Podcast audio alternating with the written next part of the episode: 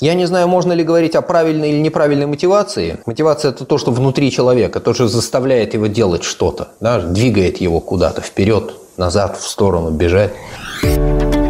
Спортмарафон.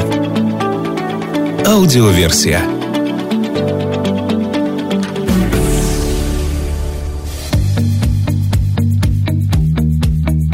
Всем привет! Это подкаст «Спортмарафон. Аудиоверсия». Немного о спорте, но много об активном отдыхе, спортивных увлечениях, здоровом образе жизни, путешествиях, приключениях и снаряжении для всего этого. Меня зовут Артур Ахметов, и если вам нравится наш подкаст, подпишитесь, напишите что-нибудь в комментарии или посоветуйте его своим друзьям. Так мы сделаем аутдор популярнее в нашей стране, а значит среди нас будет больше здоровых и счастливых людей. Мы продолжаем серию выпусков, посвященных бегу. Сегодня поговорим о том, что такое план тренировок, как его составить и что стоит учитывать как новичку, так и опытному спортсмену. Все последние подкасты мы пишем дистанционно, и этот не будет исключением. У меня на связи по телефону Александр Элконин, врач, кандидат медицинских наук, спортсмен и настоящий друг спортмарафона. В копилке Александра 40 лет стажа на горных лыжах, более 20 марафонов за последние 15 лет и более 10 горных ультрамарафонов, а также большой опыт в других видах спорта. Александр, доброе утро, как меня слышно?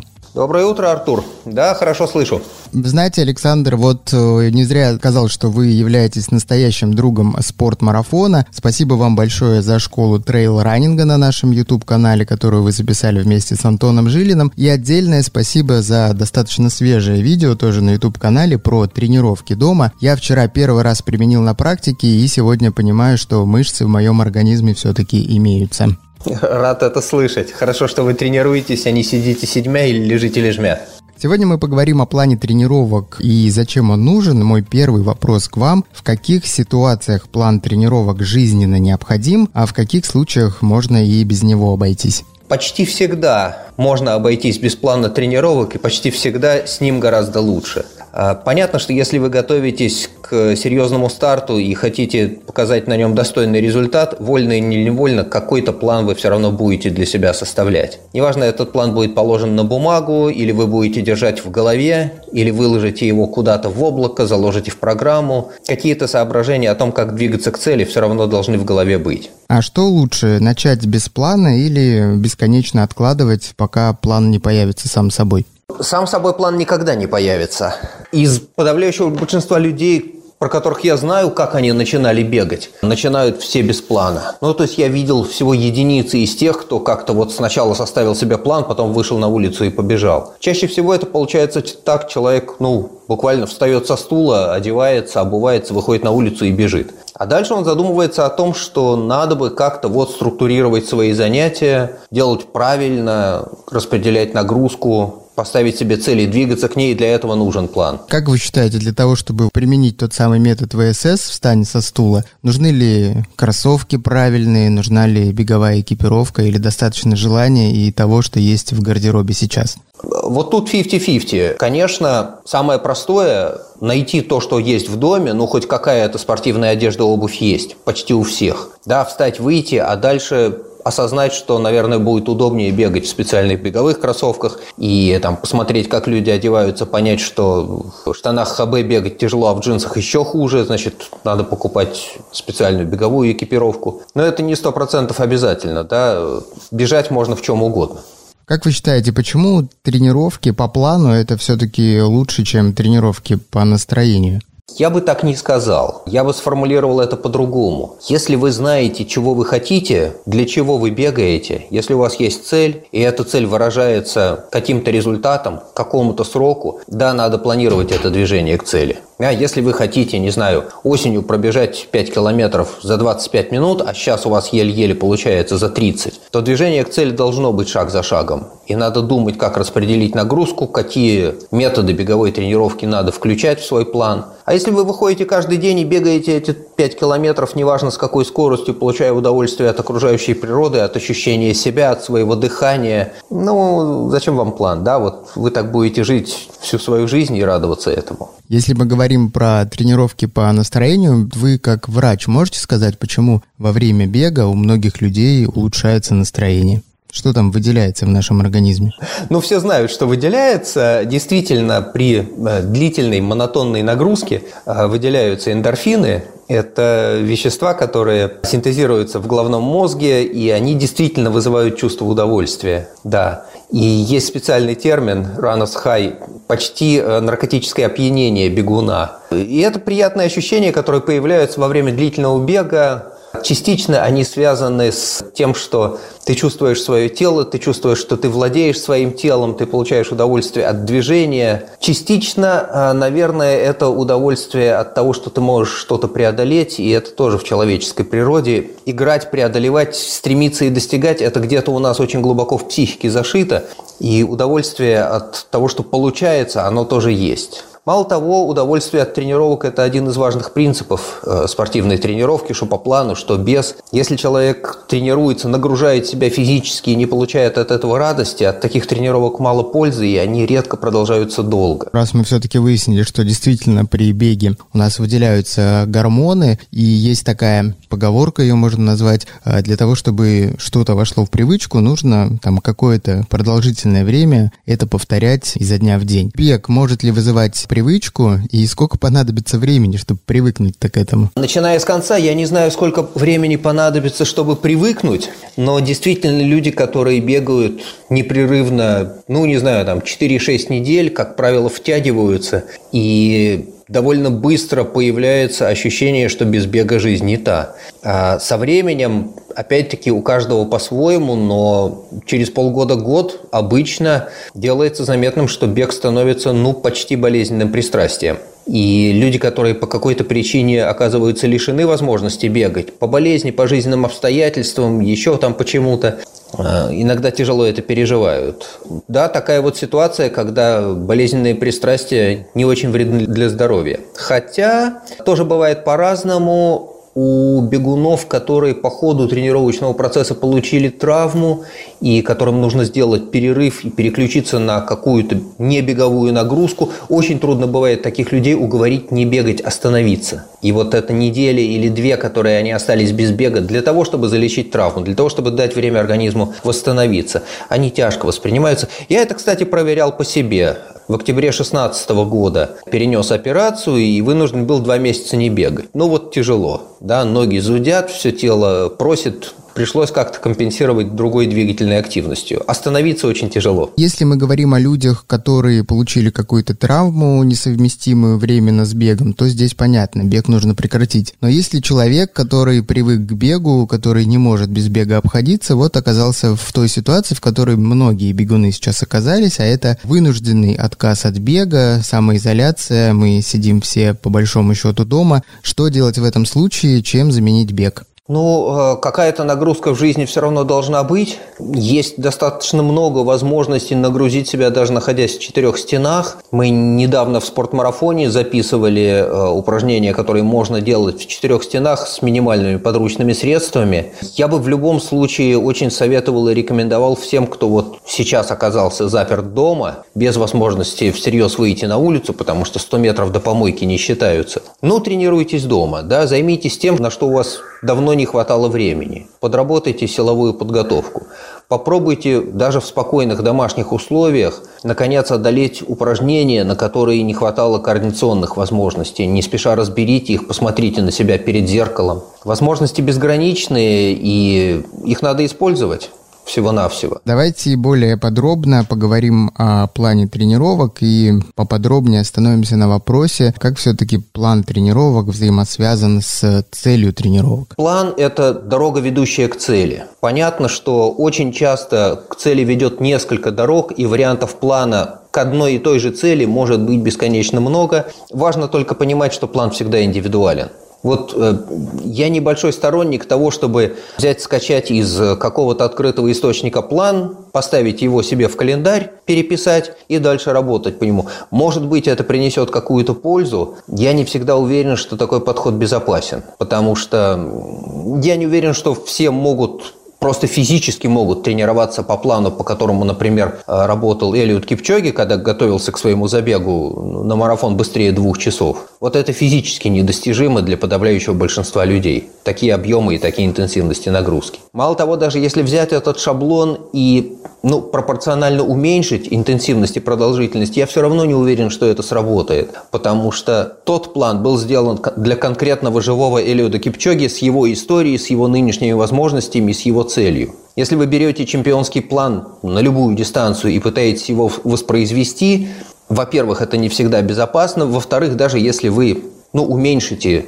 нагрузку по объему и по интенсивности, все равно нет уверенности, что это для вас сработает, потому что он сделан для другого человека. И чемпионские планы, они пишутся выдающимися тренерами, и выдающиеся тренеры этих чемпионов всегда знают, где у их подопечного сильные стороны, где слабые, на что надо делать акцент. Попытка воспроизвести тоже, ну, знаете, в шахматах есть такая шутка, да, зеркальная партия, когда один игрок зеркально повторяет шаги второго. И черные гарантированно проигрывают, потому что так устроены шахматы. Вот беговые тренировки устроены так же. Пытаясь воспроизвести чужой план, вы пытаетесь воспроизвести чужой успех. Надо создавать свой успех, а не воспроизводить чужой. Если я смог объяснить, что я имею в виду. Надо думать о себе, надо понимать себя, свои сильные и слабые стороны и думать о том, какими средствами можно развить свои слабые стороны.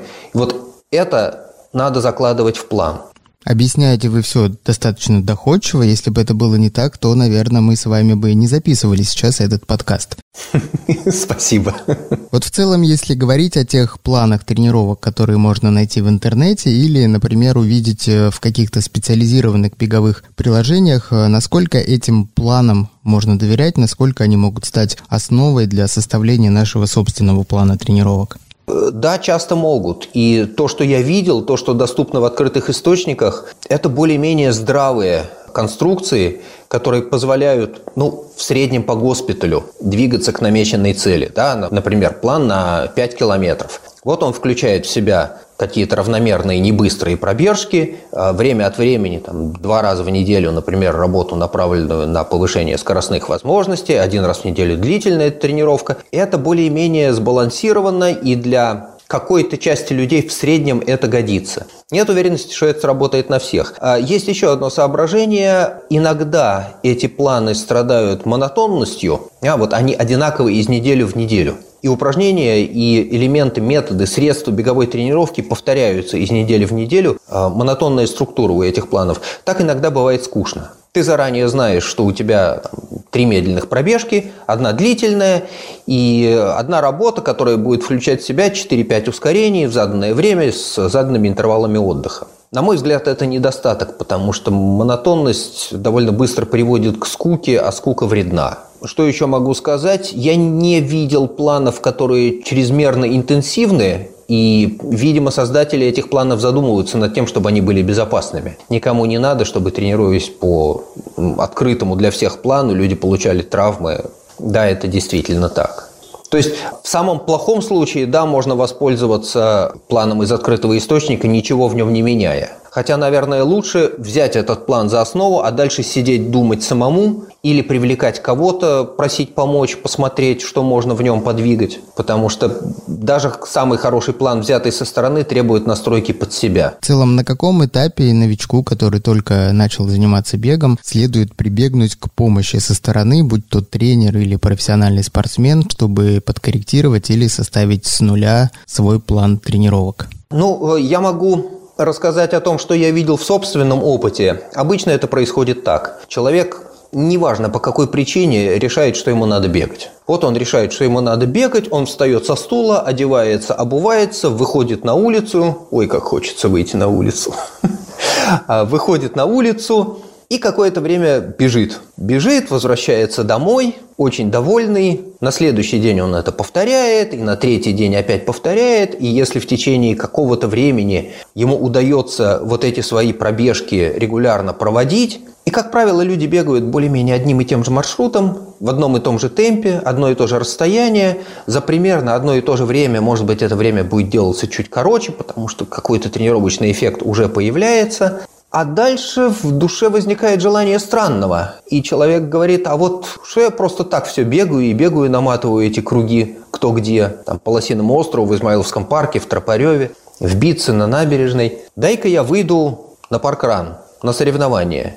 5 километров, каждое субботнее утро в 9 часов почти во всем мире эти соревнования проходят. Вот он выходит и пробегает за 30 минут и понимает, что он где-то далеко в хвосте, а ему бы хотелось поближе к головке и, скажем, за 25 минут. И как только появилась цель, появляется поиск дороги к этой цели. Да, дорога к цели – это вот тот самый план. Что надо делать для того, чтобы от нынешних 30 минут на 5 километров переместиться к 25 минутам на 5 километров? Как только в жизни появляется спорт, как только появляются тренировки с какой-то целью, для достижения этой цели нужен план. Тренер или профессиональный спортсмен с опытом, кто лучше разбирается в том, как надо тренироваться? И то, и другое. Потому что многие спортсмены залезают в тренерскую работу, неизбежно они это делают. И многим это просто интересно. Они читают, общаются, ходят на курсы, слушают, задают вопросы, часто задают очень интересные вопросы. А, хотя я встречал спортсменов, которые говорят, так, вот не надо мне ничего объяснять, у меня есть задание, я буду его выполнять. Почему это так? Это вот я не хочу себе загружать голову. Как правило, тренер понимает, что и почему он делает. Почему сегодня вот такая тренировка, а завтра другая. Ну, во всяком случае, это то, чего от тренера ожидается. Не должно быть так, что тренер говорит, вот делай так, потому что мы всегда это так делаем. Да? Любая тренировка имеет какой-то смысл. И я не могу сказать однозначно, что надо обратиться к тренеру или надо обратиться к опытному спортсмену. И то, и другое может быть эффективной помощью. Единственное, надо задумываться над тем, как человек принимает решение какие факторы он закладывает, да, исключительно свой опыт, вот я буду делать так, потому что я всегда так делал, это у кого-то получилось один раз или это получилось три раза. Или человек задумывается над тем, что ага, вот у меня подопечный с небольшим избыточным весом, дай-ка я ему прыжковые упражнения пока включать не буду, хотя большинству уже пора бы вот на этом этапе тренировочного процесса и попрыгать. А этому пока не надо, потому что он тяжеловат. Так я лучше с ним поговорю о том, как снизить калорийность, чтобы он лишние 5 килограммов скинул, и дальше с ним уже можно будет прыгать. И что можно делать, пока у человека вот этот вес избыточный, какие упражнения ему дать для того, чтобы он по-прежнему мог прогрессировать, но уже там со своим весом, вот пока у него этот вес немножко снижается. Поскольку вы сами затронули вопрос лишнего веса, я спрошу про здоровье. Если человек, который собирается заняться бегом, чувствует себя в общем-то, хорошо и решил начать бегать, следует ли ему в любом случае обратиться к врачу, несмотря на хорошее самочувствие? Существуют ли какие-то подводные камни, которые необходимо учитывать? Большинство людей, которые хорошо себя чувствуют и их ничего не беспокоит, совершенно спокойно выходят на улицу и бегут. 10, 15, 20 минут. Если при этом у них нету никаких неприятных ощущений, ну, сходят они к врачу и услышат, что они, в общем-то, здоровы.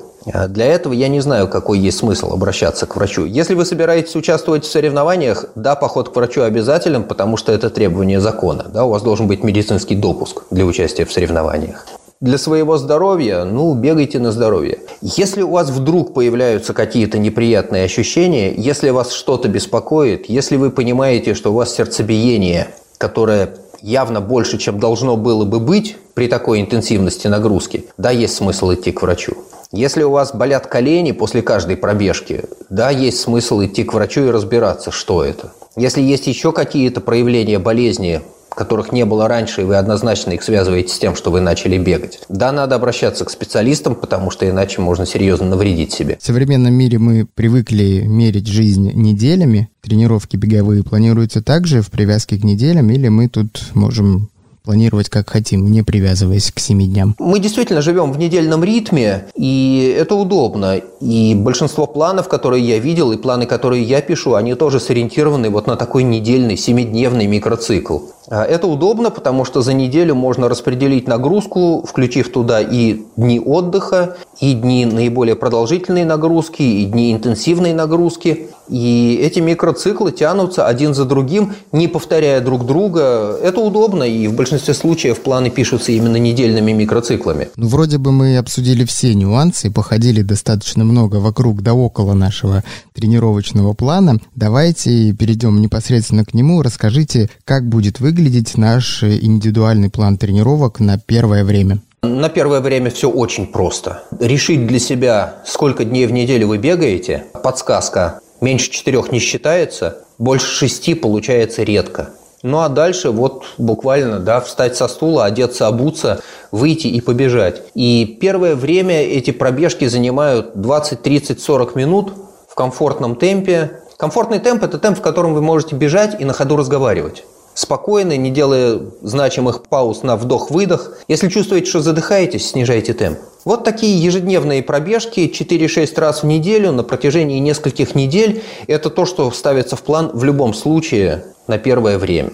Дальше начинаются усложнения, время пробежек может делаться длиннее, появляются какие-то внутренние элементы с упражнениями, ускорениями, еще чем-то. А сначала все очень просто. Бегайте, втягивайтесь, получайте удовольствие. Получается у нас 4-6 недель по 4-6 раз в неделю. Да, да, примерно так. Но если взять минимум и 4 на 4, то это 16 пробежек, а если взять максимум 6 на 6, это 36 пробежек. Достаточно большой разброс. Я не берусь поставить точное число для каждого.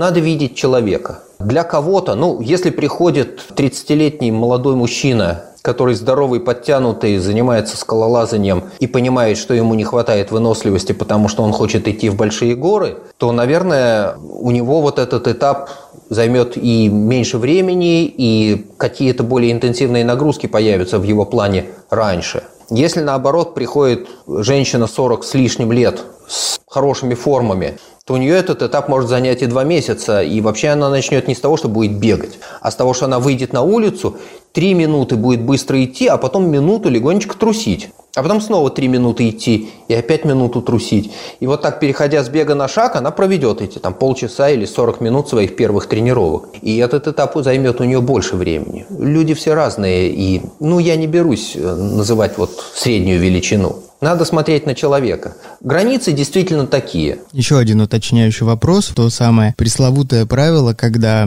Адекватность темпа можно измерить э, возможностью говорить предложениями, не задыхаясь. Если человек бегает один, что чаще всего происходит, а говорить вслух самим собой, ну, как-то может быть неудобно и непривычно, по каким признакам еще можно понять, что темп, э, он адекватен для меня вот в данный момент? Признаком а, правильно подобранной нагрузки будет немного учащенное глубокое ритмичное дыхание – и ощущение, что вы этим ритмом дыхания можете управлять. Это не значит, что нужно как-то сдерживать дыхание, но вы должны свободно дышать, у вас не должно быть ощущения нехватки воздуха на бегу. И все-таки мне больше всего нравится определение разговорный темп, и я для себя и для своих подопечных рекомендую время от времени проверять правильно ли вы подобрали себе нагрузку, да, скажите себе что-нибудь. Поговорите с... Если... Понятно, что бежишь один, да, говорить не с кем. Скажите себе что-нибудь. Попробуйте на ходу рассказать стихотворение. Если получается, значит все нормально. А если приходится делать паузу на вдох-выдох, значит небольшой перебор, давайте притормажим. А вы какое стихотворение порекомендуете нашим слушателям? Э, Некрасов «Однажды в студеную зимнюю пору» я из дома вышел. Там как раз трехстопный ритм, очень удобно проверять. Я не задумываясь отвечаю, потому что я сам это делаю. Да, вот у меня это прям на, на готове эти стихи. Ну и тем более эти стихи, наверное, знает каждый, учить их э, Да, и знает каждый. Ну или найти, не знаю, что-то еще похожее. Ну, я не знаю, может быть, кто-то будет гигзаметром декламировать. А имеет ли для начинающего бегуна, по вашему мнению, существенное значение покрытие, по которому начинать бегать? Потому что, ну, все-таки бег там в какой-никакой пересеченной местности в парке, или бег по спортивной дорожке по кругу, или бег по асфальту, а хуже того, по бетонной плитке, это все-таки разные вещи. Что лучше выбрать? Да, это действительно разные вещи. Я видел людей, которые начали бегать на беговом тренажере в зале, и мне пришлось потратить какие-то усилия для того, чтобы вытащить их на волю. И я убежден, что все-таки начинать совершенно точно лучше бегать на воле. Либо это асфальт, либо, ну, в идеальном случае, да, э, гладкий асфальт или гладкая дорожка в парке. Сейчас дорожки в парках делают хорошо, их засыпают гравием, они не жесткие, они не раскисают после дождя, на них быстро сходит снег, там покрытие, которое не скользкое, это очень здорово. Бетонная плитка не идеальна. Мне больше всего нравится бегать по мягкому грунту, хотя мягкий грунт – это неровное покрытие, там бывает скользко, там корни камни, можно споткнуться, подвернуть лодыжку. Кому что больше нравится. Но сейчас возможностей для бега по хорошему покрытию очень много. Стадион, да, есть стадионы с неплохим покрытием, некоторые даже в открытом доступе, хотя таких очень немного. У стадиона есть один недостаток. Довольно скучно наматывать круги по 400 метров. Даже если круг занимает ну, 3 минуты, да, километр больше 6 минут, ну вот представьте себе, сколько кругов надо намотать за час. Ну, это скучно. Хотя многие так делают и неплохо себя чувствуют. Я видел людей, которые бегают в 400-метровом манеже 20 километров, при этом живы и хорошо себя чувствуют. Бывает. Александр, что, по вашему мнению, лучше поставить э, более высокую нагрузку в план, чтобы выжимать себя до предела, или все-таки наоборот оставить запас сил, чтобы не загнать себя в самом начале? Нагрузка в каждой тренировке – это отдельный вопрос. Понятно, что нельзя на каждой тренировке убивать себя, нельзя на каждой тренировке выкладываться до предела, потому что тогда у организма не будет возможности восстанавливаться. И большая часть тренировок, которые в беговой план попадают и которые должны таким образом исполняться, это спокойный равномерный бег в разговорном темпе. Другое дело, что этот темп у каждого свой. И тяжелые тренировки встречаются в неделю один, максимум два раза – а все остальное время – это спокойный равномерный бег. Это особенность тренировок беговых. Я не знаю, может быть, в других видах спорта это устроено как-то по-другому. В беге большая часть тренировочной нагрузки – это очень небольшая по интенсивности нагрузка. Она равномерная, она длительная, продолжительная, и это основное средство развития общей выносливости. Через какое время от э, начала тренировок следует э, план пересмотреть? А даже самый хороший план не живет больше тех же 6-8 недель. Полтора-два месяца – это максимум, который можно прожить с одним планом. Просто потому, что жизнь полна перемен. Всегда что-то меняется. Меняются какие-то внешние обстоятельства, ну и человек меняется. И те ориентиры, которые мы брали за основу, составляя этот план, они тоже смещаются за полтора-два месяца. Я почти не видел людей, которые способны выдержать даже два месяца в одном плане всегда приходится вносить какие-то поправки. Больше того, даже составив план на полтора-два месяца, и у меня в практике такое бывает, да, вот мы составили план на два месяца вперед. Я стараюсь, чтобы хотя бы раз в две недели у меня была обратная связь от моего подопечного, как дела, все ли нормально, и я вижу, что какие-то изменения надо делать, и мы эти изменения вносим. Потому что жизнь их требует. Потому что бездумно следовать плану, который уже сделался неактуальным, ну, это неправильно. Ну а может ли быть такое, что, допустим, на волне первых своих успехов а, человек значительно раньше, чем 4-6 недель, подумывает о том, что пора мне скорректировать план и поставить более высокие цели, не следует ли немножко остудить голову, ведь, наверное, первоначальный план мы составляли на холодную голову, а здесь под влиянием беговых гормонов можем что-то себе не туда накорректировать. Горячая тема. В хорошем случае Человек мне об этом скажет, что вот что-то мне сдается, что план у меня слишком легкий, давай попробуем что-нибудь сделать потяжелее. Это в хорошем случае. Потому что иногда бывает, что человек решает, а давай-ка я себе тут вот добавлю, потому что сдается мне нагрузка недостаточная. И я об этом не знаю. И опять-таки в хорошем случае я об этом узнаю, когда вижу, что влоги тренировки совсем не те, какие запланированы. А в плохом случае я об этом узнаю, когда человек после очередного такого всплеска активности оказывается не в состоянии выполнить то, что написано в плане, потому что либо переутомился, либо, не дай бог, травма. Да, так бывает, и иногда э, я действительно понимаю, что мы слишком консервативно подошли к планированию, а иногда приходится как-то успокаивать, охлаждать и говорить, знаешь что, вот давай немножко подождем, у тебя еще через две недели начнутся существенно более тяжелые работы, а сейчас надо потерпеть. Иногда такой разговор надо вести довольно строго, потому что я понимаю риски связанные с чрезмерными нагрузками и с чрезмерной плотностью этих нагрузок. А зачем бегуну дневник тренировок? Что с ним делать? Как его анализировать? Если у вас есть план, и вы двигаетесь по этому плану, нормально иметь возможность оглянуться и посмотреть, как вы пришли туда, где вы сейчас оказались. И единственный способ сделать это – каким-то образом фиксировать свои шаги, свое движение по этому плану. Когда-то люди писали в тетрадочке. Вот ручкой, карандашом на клетчатой бумаге, либо в табличке, либо в строчку писали. И я видел такие блокноты за много лет скопленные, и сам вел такой блокнотик когда-то. Потом появились средства в компьютере, и кто-то до сих пор ведет табличку в Excel.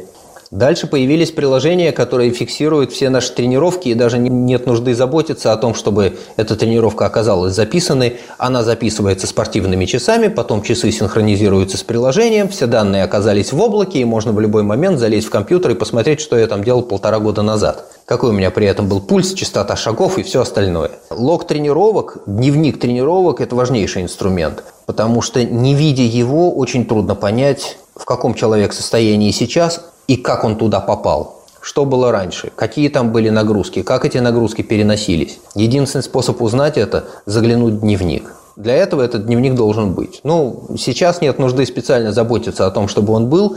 Всего-навсего, ну, почти все сейчас бегают со спортивными часами. И эти спортивные часы синхронизируются в приложение. Ну, задачка решается автоматически. И информация, которая содержится в дневниках тренировок, она бесценная. И я плохо себе представляю, как можно прожить без нее.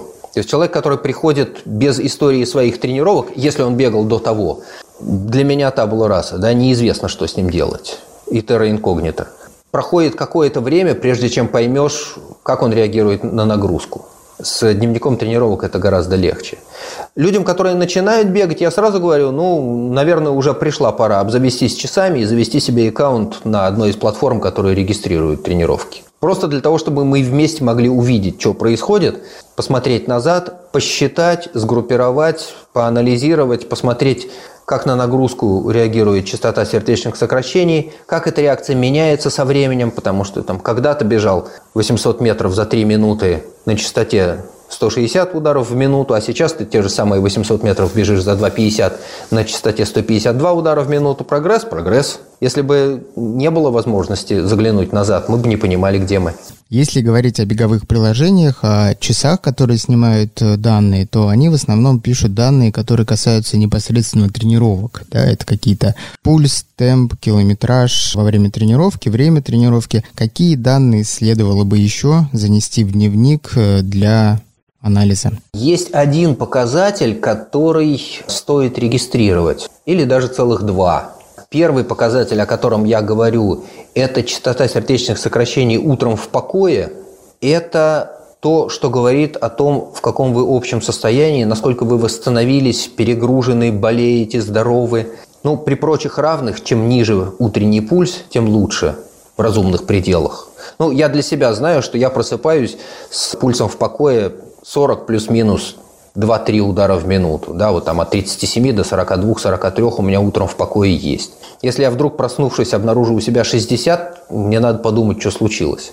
То ли у меня была очень тяжелая тренировка вчера, я не восстановился, то ли, не дай бог, я заболеваю или еще что-то. Это один показатель. Второй показатель – это всего-навсего время сна, которое тоже фиксируется часами. Ну, во всяком случае, большинство часов, которые я знаю, если ты их носишь не снимая, они фиксируют время сна. И это тоже ценный показатель, потому что у каждого есть какое-то время сна, которое физиологически необходимо. Оно у всех разное. Кому-то надо 7 часов, кому-то достаточно 6. И эти границы тоже не являются абсолютными но общее время сна и среднее время сна за последние 5-7 дней – это серьезно. Да, это показатель, который надо посматривать. И это то, что позволяет более-менее регулировать свою нагрузку и понимать, что я нахожусь в недосыпе последние 10 дней. Но какие тяжелые тренировки могут быть? Вот я сейчас сделаю еще одну и лягу. Ну, значит, надо сказать тренеру, что, слушай, у меня жуткий недосып за неделю, давай сделаем следующую неделю легкой, а я постараюсь выспаться. Многие современные люди в качестве дневника сейчас используют социальные сети. Я имею в виду, что одним из мотивационных факторов для начинающих бегунов является возможность поделиться своими успехами со своими друзьями. Насколько вы считаете подобную мотивацию правильной? Я не знаю, можно ли говорить о правильной или неправильной мотивации. Мотивация – это то, что внутри человека, то, что заставляет его делать что-то, да, двигает его куда-то вперед, назад, в сторону, бежать. Да, такая мотивация есть. И я знаю людей, которым тренировка не считается, если она не выложена в Инстаграм, еще куда-то, да, вот если он не похвастался этим. Э, люди все разные, у кого-то этот э, источник находится снаружи, им нужно одобрение окружающих, и если тренировка не заслужила лайков, они себя чувствуют некомфортно. У кого-то этот двигатель внутри, и ему не обязательно показывать, чего он там делает. Я видел и тех, и других. Очень важно при этом, чтобы одобрение окружающих не загоняло вас в беду. Потому что иногда в погоне за одобрением окружающих люди делают вещи, которые совсем не полезны для здоровья. и плохо влияют на тренировочный процесс и на его исход. Так что, да, конечно, социальные сети – это прекрасно, и одобрение окружающих – это тоже здорово, и это очень мотивирует, но в погоне за этим одобрением надо не забывать о безопасности. Все-таки, если есть тренировочный план и в нем есть какие-то нагрузки, большие, меньшие, держитесь плана. Вас одобрят за то, что вы хорошо выполняете свой план, а не за то, что вы его в пять раз перевыполнили – и заработали травму. Тренируйтесь прежде всего для себя, а потом уже рассказывайте об этом друзьям, родственникам и всем Совершенно в этом верно, окружающем да. мире. Тренируйтесь для себя. Это правильная формулировка. Александр, ну спасибо вам огромное за этот очень познавательный разговор. Давайте в конце э, этого выпуска подведем некий итог. Очень кратко, не могли бы вы дать некую выжимку из нашего всего разговора, как правильно начать тренироваться, как составить план тренировок? Как обычно, все несложно и упирается в исполнение. Для начала собраться, одеться, обуться, выйти побегать. Ну, хорошо, сейчас мы находимся в условиях ограничений возможности выйти из дома. Значит, найдите в своем ужасно плотном графике, режиме самоограничения и самоизоляции время, когда вы оденетесь во что-нибудь, не стесняющее движений, и отдадите 20-30 минут физическим упражнениям. Во всяком случае, это позволит вам без проблем выйти из дома, пройти в дверь когда все это безобразие вокруг нас кончится. А после этого, да, если вам хочется бегать, одевайтесь, обувайтесь, выходите на улицу и бегите. И бегайте 4-6 раз в неделю по 30-40 минут, а дальше вы задумаетесь о плане, и когда вы задумываетесь о плане, либо пишете его сами, либо обращаетесь к кому-то, чтобы он вам с этим помог. Будет время, и этот план срастется. У меня нет в этом никаких сомнений. Поэтому готов только желать удачи всем, кто решился бегать. Вам, в свою очередь, я желаю поскорее ощутить твердый гравий под своими кроссовками и свежий воздух на вашем лице. Спасибо, Артур. До свидания. До встречи.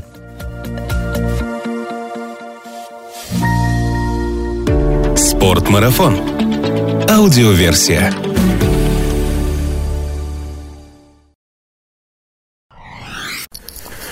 Ну что, попробуем.